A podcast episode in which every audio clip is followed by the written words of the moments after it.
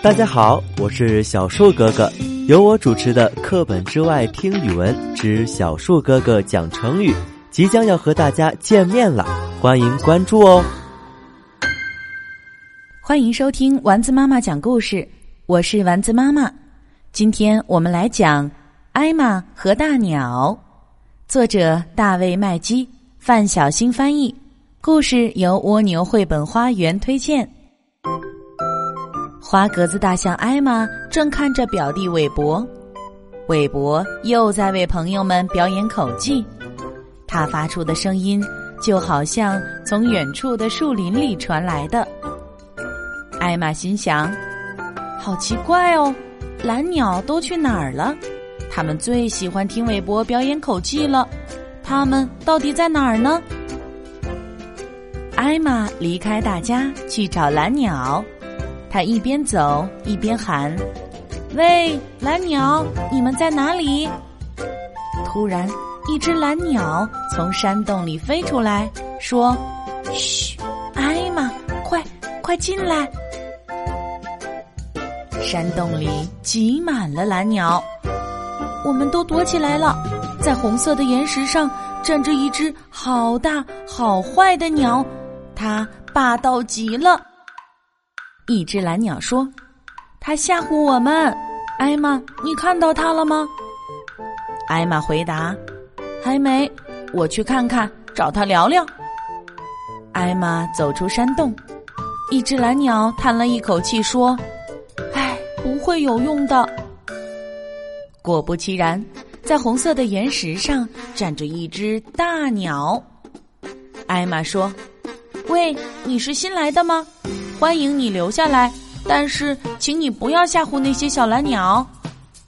吓唬他们得听我的，不然我可不光吓唬吓唬他们。大鸟龇牙咧嘴的喊：“我就是喜欢吓唬他们，是留在这里还是离开这里，都由我说了算。”艾玛回到韦伯和大象们那里，把这只霸道的大鸟的事告诉了他们。如果他还是那样惹人讨厌的话，艾玛说：“我要请你们和真正的大鸟来帮忙了。”真正的大鸟，韦伯问：“是啊，我打算这样做。”艾玛说。艾玛回到蓝鸟中间说：“你们说的对，那只霸王鸟实在太欺负人了。我们要请真正的大鸟来帮忙。”真正的大鸟，蓝鸟们齐声问。是的，艾玛说完，就把自己的计划告诉了蓝鸟。他说：“我再给那个家伙最后一次机会，如果他还是那样霸道，我们就请真正的大鸟来。”那只霸王鸟见艾玛走过来，就自言自语的说：“这头笨象，我可要好好吓唬吓唬他。”说完，他朝着艾玛猛冲了过去。艾玛嘴里哼着歌，假装没有看见这只大鸟。只见大鸟飞到艾玛眼前，怪叫了一声，又转身飞回到岩石上。艾玛呢，就像什么事都没有发生过。你还好吧？艾玛问。你刚才的声音像是害怕什么呢？害怕？我会害怕？霸王鸟轻蔑的回答。我才没有呢。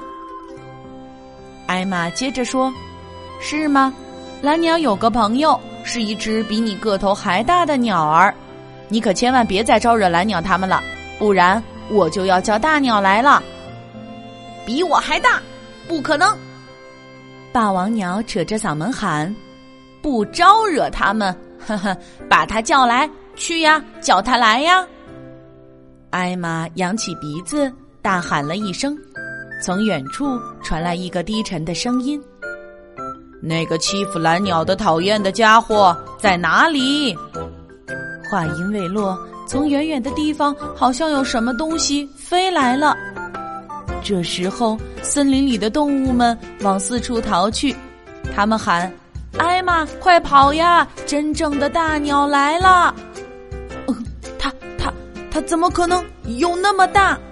霸王鸟结结巴巴地说：“只见远处的天空中有一只大鸟的身影。